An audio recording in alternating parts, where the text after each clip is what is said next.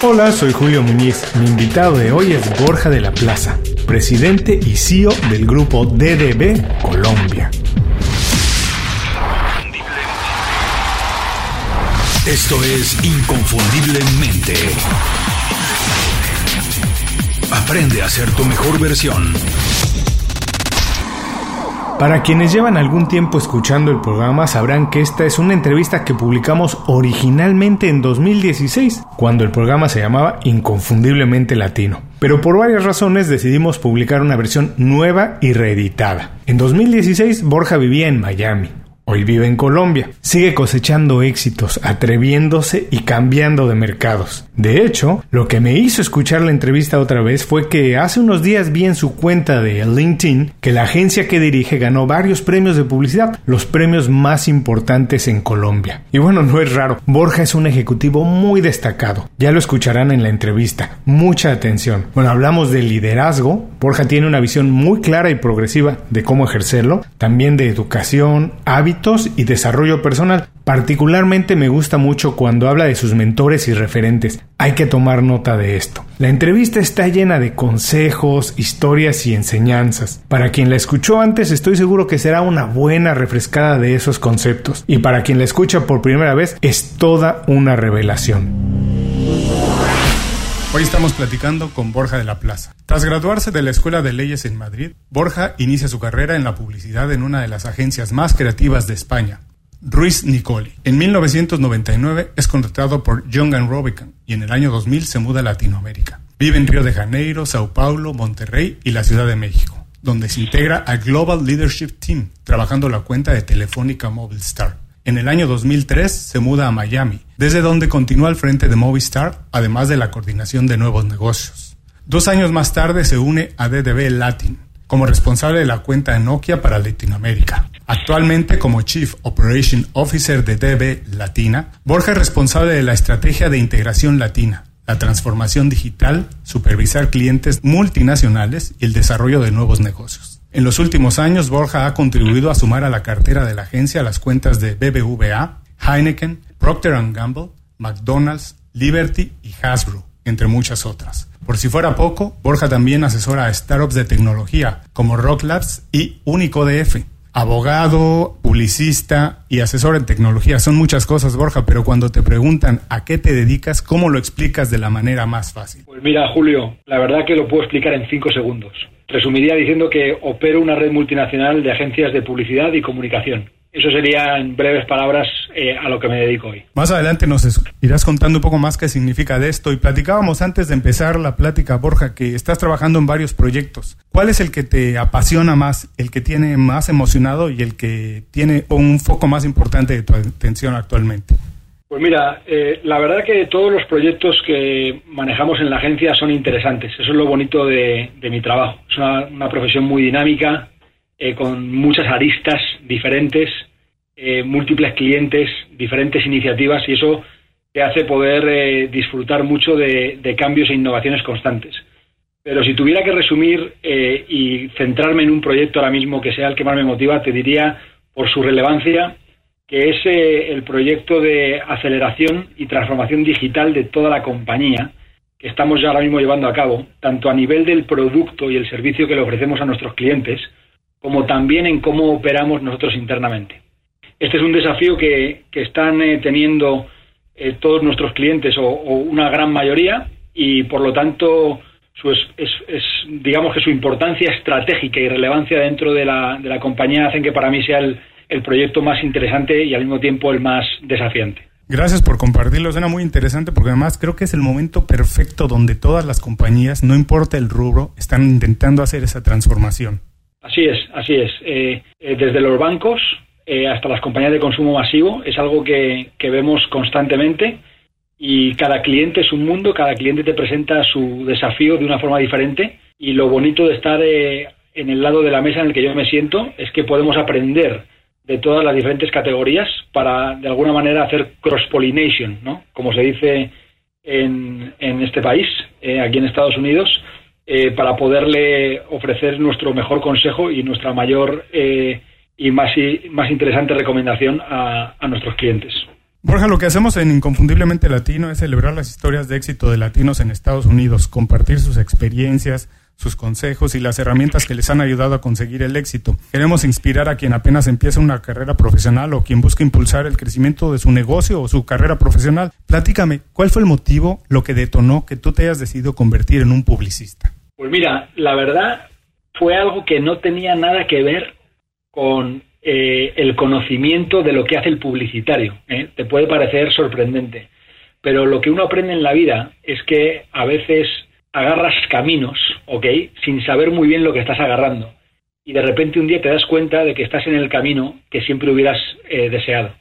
Me encanta ser publicitario, pero yo eh, me gradué como abogado, como mencionabas en la introducción, y cuando estaba terminando los estudios de la carrera de Derecho, me dije a mí mismo, coño, la verdad, esto no es lo que a mí me va. Yo necesito algo más dinámico, más creativo, más intenso. Y, bueno, me puse a buscar algunas oportunidades en el mundo del marketing y la publicidad.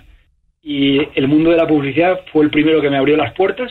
Tuve la ocasión de entrar a trabajar en esta agencia que mencionabas independiente, Ruiz Nicoli, y a partir de ahí eh, el resto de la historia ya es conocida. Gracias por compartirlo. Lo que me quedo con esta parte de la historia es que hay que atreverse. El mundo no es una línea recta y que las oportunidades hay que tomarlas como vienen y si no, creárselas. Definitivamente, definitivamente, así es. Uno tiene siempre que, arriesgarse y dar pasos hacia adelante sin saber dónde va a aterrizar. ¿eh? Puede tener más o menos una orientación de por dónde va a caer el paracaídas, pero eso siempre depende también de cómo esté soplando el viento y las condiciones climatológicas. ¿eh? Así fue cuando me fui para, Brasil sin saber decir eh, ni hola en portugués. Eh, hay que tomar riesgos y quien los toma puede ganar mucho y también puede perder. Hay que asumir los upsides y los downsides. Borja, tienes una experiencia ya larga trabajando en los Estados Unidos. Desde tu punto de vista, ¿Qué ventajas consideras que tenemos los latinos en el mercado actual? ¿Qué desventajas, si tenemos alguna, y cómo podemos superarlas? Pues mira, yo creo que las ventajas son muchas. ¿Eh? Eh, también hay desventajas, obviamente, ¿no? Pero desde mi punto de vista, creo que eh, los latinos en general, te lo digo un poco también desde mi perspectiva, habiendo trabajado en Europa, en Latinoamérica y en Estados Unidos, en los tres continentes, el latino suele ser más creativo y sobre todo diría que es más flexible para adecuarse a nuevos formatos, ¿okay? a nuevas necesidades. Su flexibilidad y respuesta al cambio, eh, con una perspectiva creativa, creo que, le da una ventaja competitiva respecto al anglo. Ahora, a nivel de desventajas, eh, te diría que desde mi punto de vista, la desorganización y la informalidad. ¿okay? Creo que esas son las áreas en las que los latinos tenemos que trabajar más. personalmente, eh, siendo y sintiéndome muy, muy, muy latino, la desorganización y la informalidad no es parte de mi DNA, ¿ok? Eh, yo soy una persona muy organizada y, muy formal, pero sí creo que en general, por lo que me he encontrado, esas son las dos áreas en las que los latinos deberían trabajar más. desde el punto de vista de, cómo superar esas desventajas, pues creo que usando herramientas, ahora mismo la tecnología ayuda con muchas eh, posibles soluciones eh, que pueden aprovecharse para poder eh, mejorar esta, estas carencias, ¿no? Tanto con aplicaciones como con plataformas y, diferentes sistemas que pueden ayudar a overcome ¿no? esa, esa diferencia. Rescato mucho esto que dices, que los latinos somos muy adaptables y como decía Darwin, ¿no? La especie que sobrevive no es la más fuerte, es la que se adapta más fácil al ambiente. Y rápido. Así es. Y para quien está a punto de iniciar una carrera, Borja, ¿en qué campo o industria consideras que tenemos más oportunidad los latinos hoy en día? Pues mira, eh, te diría, eh, y relacionándolo con tu pregunta anterior, ¿no? De las ventajas de los latinos, te diría que algo que tenga que ver con la creatividad. Yo creo que todos los trabajos que no, no tienen un componente creativo van a ser sustituidos por máquinas no tengo ninguna duda de que eso va a pasar y creo que va a pasar mucho más rápido de lo que la gente eh, cree. La creatividad difícilmente la puede sustituir una máquina. Con inteligencia artificial podrá desarrollarse hasta un nivel de creatividad, pero hay otras cosas en las que el ser humano siempre prevalecerá. El mercado de las ideas, ¿cierto? Obviamente, ¿sabes? Ahí, ahí creo que tenemos una, una, una ventaja como latinos y creo que es un área que, que nunca morirá y donde debemos, desde mi punto de vista, enfocarnos en continuar desarrollándonos. Hablabas un poco de la organización, que es importante ser organizado. En las condiciones actuales del mercado, ¿qué habilidades crees que debe tener un profesional para destacarse? Pues mira, desde mi punto de vista, y este es un área en el que yo trabajo mucho, eh, cuando hablamos con las nuevas eh, incorporaciones del talento que llega a la compañía y le contamos cuáles son nuestros valores como compañía y cuáles son los valores que apreciamos en el talento eh, y esto lo usamos también. Eh, yo he tratado de incorporarlo mucho en los procesos de reclutamiento. Las habilidades y los valores son dos cosas diferentes, pero complementarias de alguna manera. Y me quiero enfocar un poco más eh, en mi respuesta, si no te importa, Julio, en los valores, ¿ok? Porque creo que con los valores adecuados se pueden desarrollar las habilidades, pero con habilidades no se pueden desarrollar valores. y esos valores lo resumiría en, cuatro, que siempre me han parecido los claves. Uno es la curiosidad, porque hoy el conocimiento está disponible para todos, está abierto. Eh, por lo tanto, la diferencia para el crecimiento en conocimiento no está en la plata, no está en la instrucción, sino está en la curiosidad y en las ganas de aprender más. Internet nos pone todo a disposición. Otro valor que me parece clave es la tenacidad.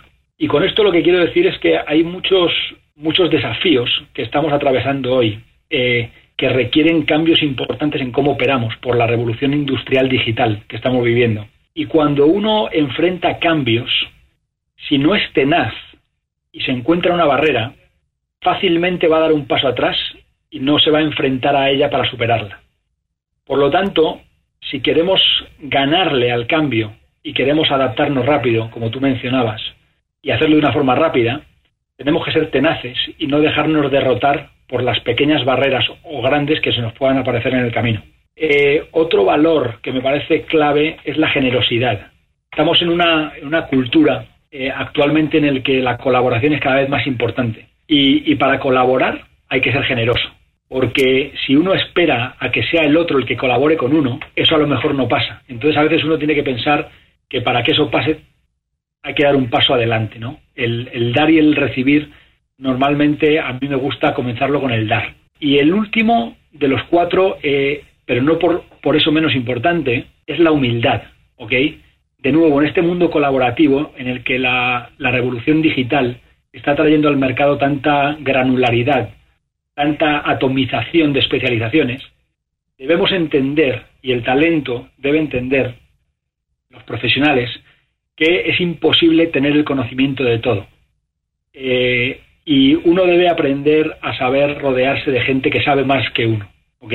Y para eso la humildad es clave, ¿no? Para poder aprovechar desde esa perspectiva y desde ese, desde ese punto eh, el valor que pueden aportar otros a, a la mesa. Todo eso, Julio, todo eso rodeado de un halo de mente abierta. ¿ok? No podemos continuar los profesionales de hoy eh, los niños que van a ser profesionales en el mañana no pueden eh, circunscribir sus ideas nada más que a lo que les enseñaron. Tienen que estar con la mente abierta para recibir y nutrirse. Yo creo que eso es importante también como una característica de los latinos que hemos emigrado y que de alguna manera ese salto geográfico nos, eh, nos obliga o nos ha obligado a reforzar ¿no? y a desarrollar más ese punto de apertura mental para entender a otras culturas, otra forma de hacer las cosas, etcétera, etcétera. Me encanta, gracias por compartirlo con tanta claridad, Borja, y quiero recordarles a todo que todo esto estará en las notas del programa. También quiero rescatar lo que decías al principio de que lo utilizan estos valores para contratar gente en la agencia y como dicen siempre, contrata por valores, no por skills, porque los skills, si están los valores adecuados, se pueden aprender. Exactamente, exactamente. Borja, has hablado mucho de la tecnología, tú trabajas todo el tiempo con ella, con las marcas y con los clientes que tienen. Con tantas cosas pasando alrededor, la tentación del multitasking y las distracciones son una constante. ¿Cómo haces tú para identificar tus prioridades y para enfocarte exclusivamente en ellas? Pues mira, mi exmujer decía que yo solamente era capaz de hacer una cosa a la vez. ¿eh? ¿Eh? Y la verdad es que tenía cierta, cierta razón. Y así es fuera de la oficina. Eh, pero en la oficina la verdad que soy muy multitasking. Puedo hacer muchas cosas al mismo tiempo. Yo manejo mi propia agenda, Julio, ¿sabéis? No, no tengo una secretaria personal que me maneja las cosas y no manejo mi propia agenda. Tenemos a alguien en la oficina que nos ayuda con determinadas, determinadas cosas, pero, pero mi agenda la manejo yo mismo, ¿ok? Y todo eso siempre tecnológicamente. Ya nada de mente y nada de papel y lápiz, ¿sabes? Pura, puro iPhone, puro computador, puro iPad, ¿sabes? Eh, siempre algún device que, que me pueda ayudar eh, a suplir también mi falta de memoria, como decía mi exmujer. ¿eh? Pero y ser enfocado, enfocarse y ser organizado. Claro, claro. Yo estoy, mira, yo estoy conectado 24/7, ¿ok? Pero en horas de oficina mi prioridad es el trabajo. Eh, yo no le presto atención prácticamente nada a las cosas personales, a no ser que haya una emergencia. Ahora bien, también te digo, cuando estoy fuera de la oficina, mi prioridad es mi vida personal. Eso no significa que no esté conectado, que lo estoy, mi trabajo es muy demandante, pero hago un esfuerzo muy grande en dedicarle tiempo de calidad a, mi deporte, a mi pareja, eh, a mis amigos, eh, eh, etcétera. Es importante poner las cosas en perspectiva, darle su peso a cada una y como dices, cultivar todas las partes de nosotros, cuidarnos físicamente, cuando estamos en el trabajo, estar en el trabajo, como dicen, if you wanna be, do.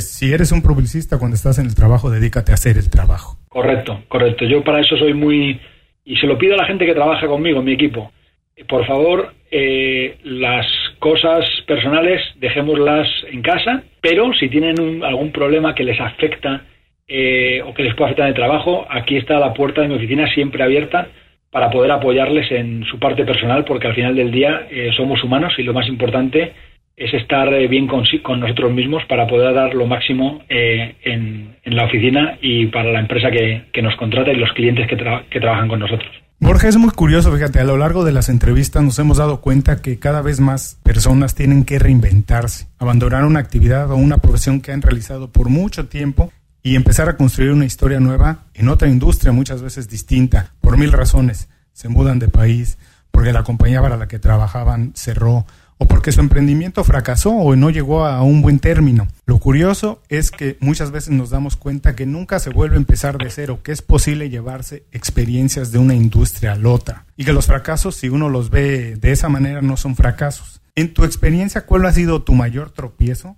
¿Qué papel jugó en el éxito que tienes ahora? Y si hubo un tip o algo que tú hicieras para sobresalir, sobrepasarlo. Pues mira, Julio, yo eh, diría, si pensando en esto que me preguntas, eh, creo que de alguna manera el entendimiento ¿ok? de cada cultura local a la que he llegado, ¿ok? la primera vez que tengo que tratar con ellos, eh, lo puedo considerar como una barrera. ¿ok?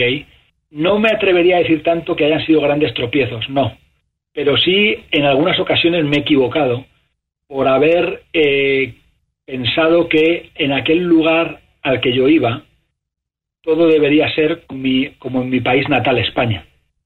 Y la realidad te demuestra que no. Entonces, de alguna manera, aprendes con, eh, esos tropiezos que tú decías eh, a ponerte en el lugar del local, ¿ok? Y de alguna manera eso acaba fortaleciendo eh, tu red profesional, tu red personal y tu forma de trabajar eh, cuando tienes que trabajar eh, de forma multicultural y de forma multinacional. Gracias por compartirlo. Estoy completamente de acuerdo. La empatía, entender la gente y el equipo con el que trabajamos, entender las necesidades, cómo le podemos pedir las cosas, creo que siempre harán del trabajo algo más placentero y llegar a mejor término. Así es, así es, querido, así es. Visita inconfundiblemente.com. Descarga nuestras herramientas y aprende a ser tu mejor versión. Gracias por seguir con nosotros. Estamos platicando con Borja de la Plaza. Borja, la dinámica profesional ha cambiado mucho. Ahora lo decías, lo platicabas hace un momento. Se trabaja con equipos a distancia, multiculturales, etcétera. ¿Qué características debe tener hoy en día un profesional para ser un líder? Saber escuchar. Saber escuchar para mí es la clave del éxito en el liderazgo. Saber escuchar y destilar de lo que has escuchado aquellas cosas que son importantes y relevantes. Normalmente va a haber mucha paja en lo que uno recibe y uno debe ser capaz de, distinguir lo que es eh, paja de lo que es valioso.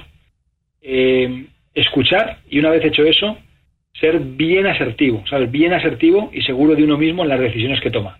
Pero, como digo, una vez escuchados a los asesores, a los diferentes puntos de vista, eh, a, la gente que trabaja contigo, a los clientes, escuchar eh, a todo el mundo. ¿Sabes? Yo trato siempre de, de, estar con la, mente abierta, las orejas abiertas, escuchar mucho y cuando tomo una decisión, entonces voy para adelante con toda. Tengo que estar completamente de acuerdo contigo, porque cualquier visión de un problema, no importa si es del líder, del presidente de la compañía, de lo que sea, generalmente va a ser incompleta.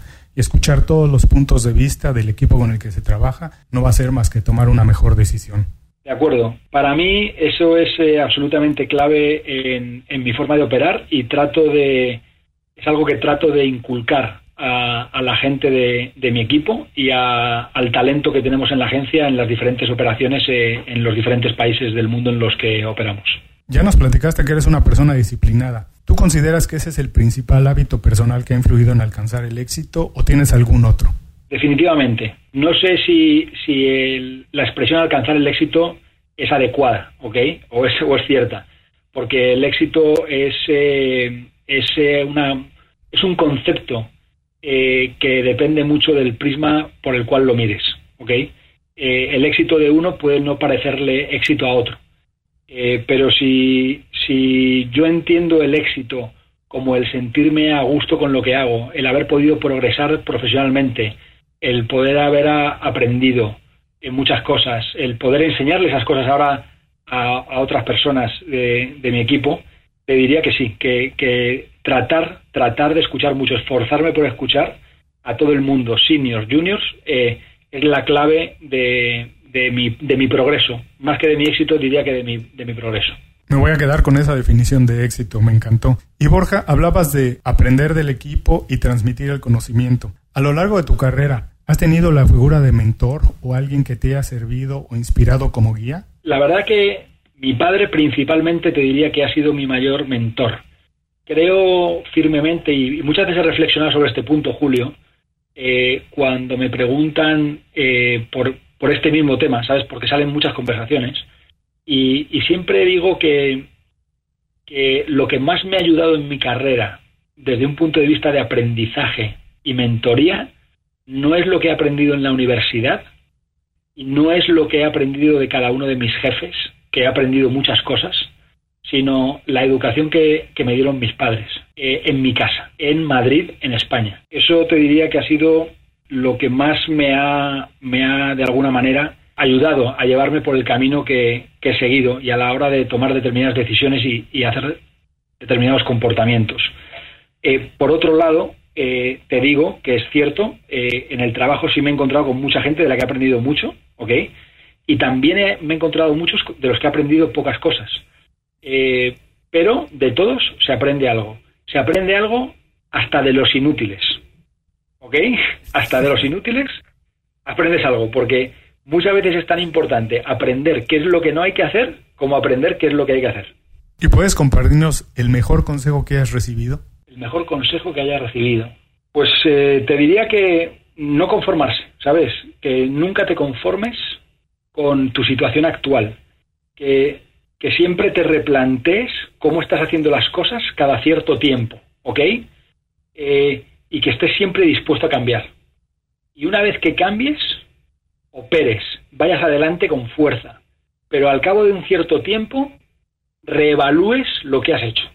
¿Sabes? Nunca dejar de revaluarte, nunca conformarte con pensar que lo que decidiste una vez va a seguir siendo válido para toda la vida. Borja, si pudieras vivir tu vida otra vez con toda la experiencia que tienes ahora, ¿qué harías diferente y por qué? Pues mira, yo creo que te, que te vas a reír, ¿sabes? Y, y, creo que tu audiencia se va a reír también de alguna manera. Pero me gustaría, la verdad, organizarme profesionalmente para, para poder trabajar eh, mucho más remoto y disponer de más tiempo para viajar y, poder conocer lugares y cosas nuevas y no trabajar tanto como trabajo, ¿ok? Definitivamente, creo que trabajamos demasiado en este, en este mundo en el que vivimos, en esta vorágine, ¿no? Y, como latinos en los Estados Unidos, eh, venimos a trabajar y a vivir aquí a un país en el que la exigencia y la competición es muy fuerte, es mucho más fuerte que en, que en nuestros países. Y eso nos ha obligado a, a tener que trabajar muy duro, pero también te das cuenta en la vida que el trabajo no lo es todo, ¿no? Entonces, eh, si pudiera volver a nacer, trataría de, organizarme un poquito mejor, ¿sabes? Un poquito mejor para poderle dar un poco más de espacio, un poco más de tiempo a poder eh, conocer otros lugares, porque creo que, viajar enriquece mucho y la limitación en el tiempo vacacional que tenemos en Estados Unidos nos impide el poder tener eh, estas experiencias. Y a veces tomarte un sabático no es, eh, no es posible en esta dinámica tan agresiva y tan, tan acelerada en la que vivimos. si uno se va un año o dos años de viaje sabático, nunca sabe si cuando vuelva eh, seguirá eh, teniendo ese puesto de trabajo que tanto le, le atraía.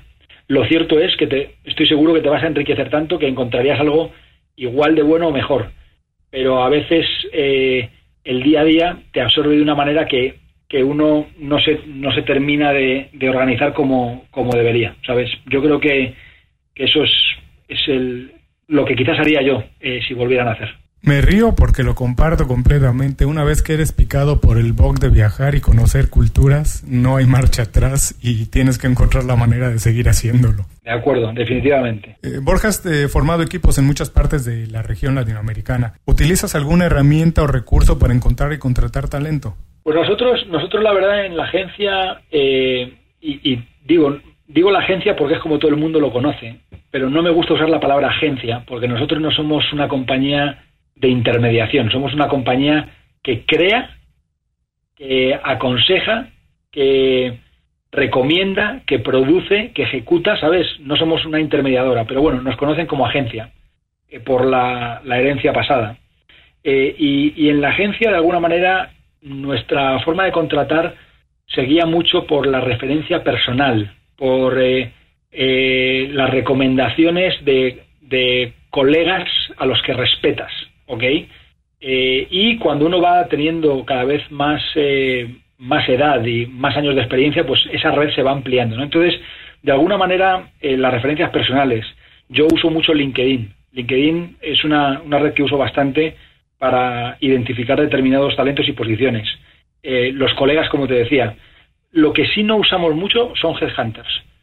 yo personalmente mm, no soy muy eh, muy aficionado a trabajar con headhunters, a no ser que sea para encontrar una posición eh, específica que, que requiere una, un nivel de dificultad por la situación del mercado, del tipo de talento al que se refiere, la, la particularidad de la posición, en ese caso eh, nos vamos con un headhunter. Pero normalmente es más recomendación eh, a quién conoces, eh, a quién conocen los, los, curadores a los que tú respetas, en LinkedIn, identificación, cruzar datos, eh, pedir referencias, ¿sabes? Eh, un poquito, esa es la manera en la que tenemos contratando ahora.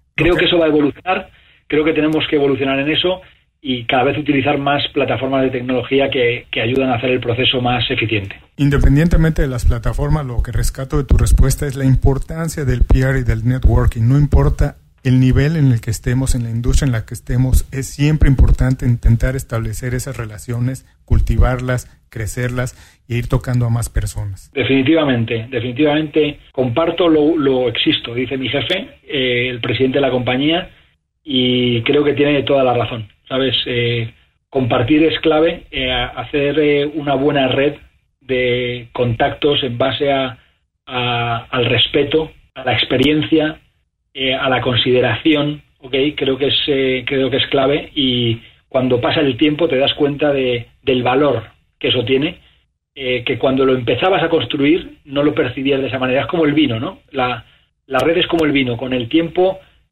gana en calidad y gana en valor.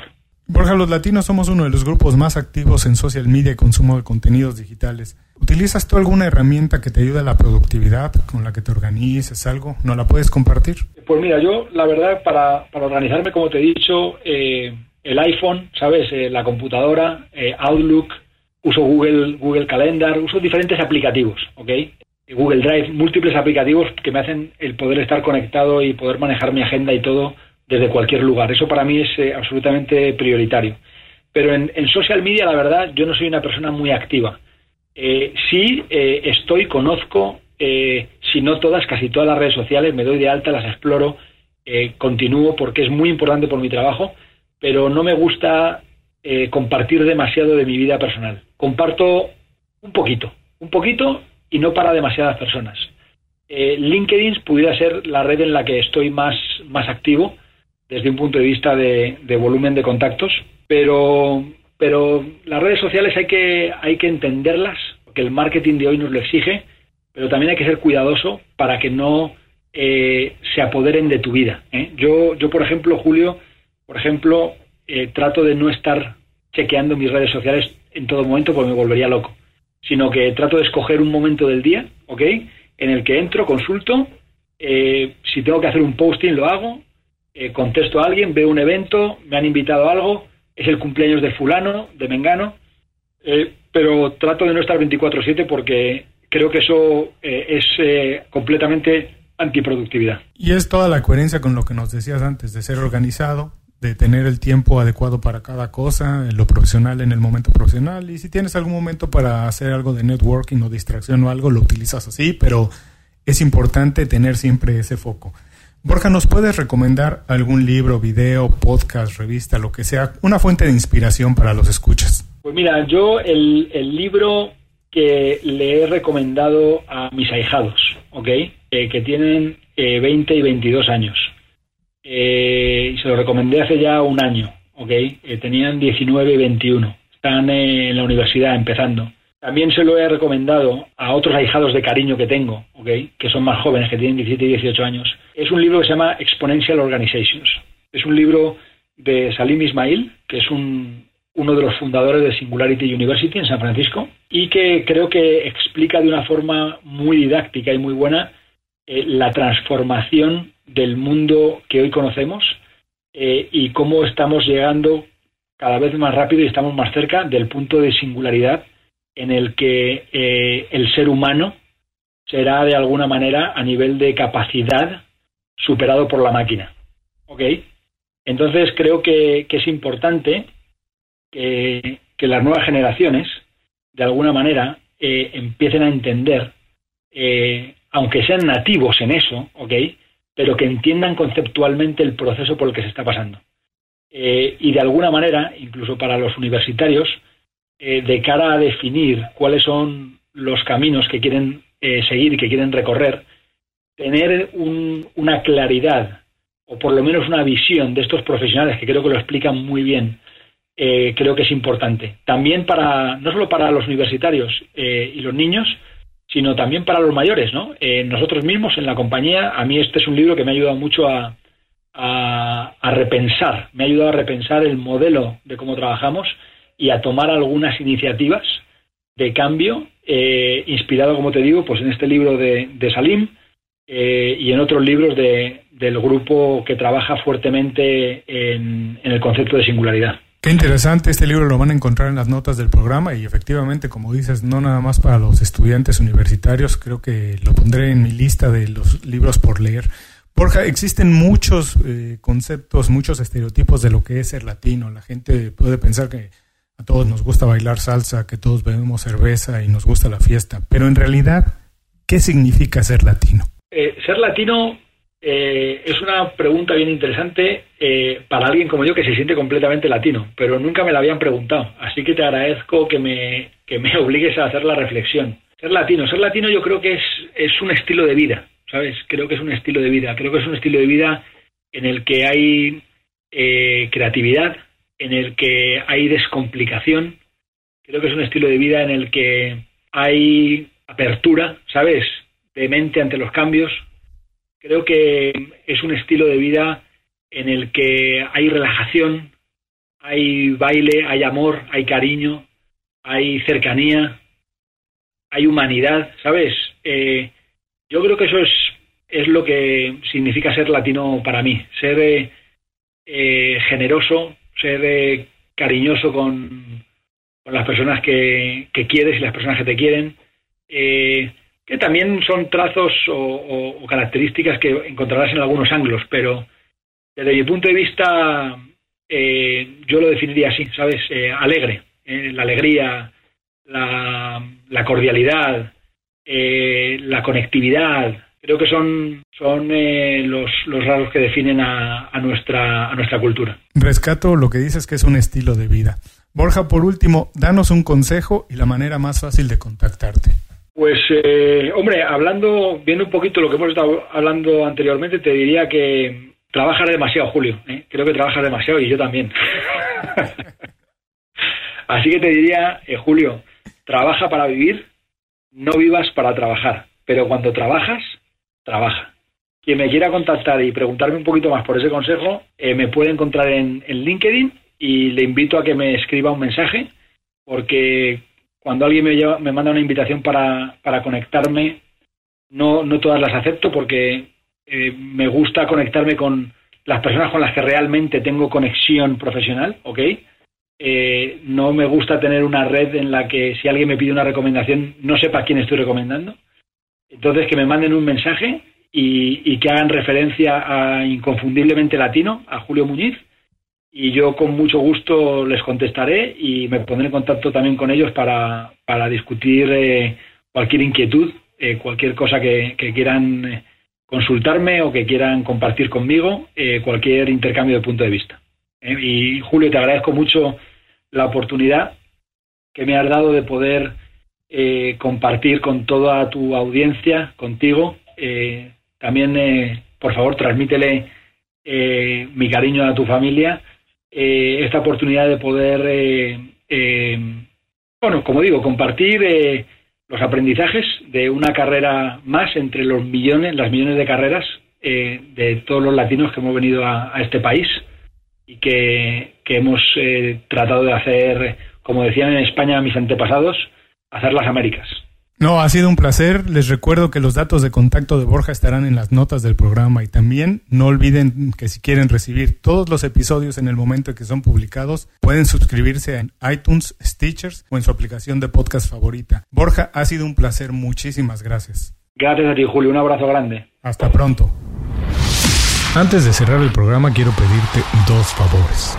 Primero, si algo te pareció interesante o motivador y conoces a alguien que se pueda beneficiar con esa información, comparte el programa con ellos. Eso nos ayuda a todos. A ti por fortalecer tu red de contactos, a ellos por recibir información útil y a mí porque más personas conocen inconfundiblemente. Segundo, suscribiéndote a nuestro boletín para recibir de manera gratuita información, recursos, consejos e inspiración para impulsar tu desarrollo profesional o crecer tu negocio. Recuerda que lo que importa no es tener un trabajo o un negocio que te dé para vivir, sino un estilo de vida donde crezca lo mejor de ti.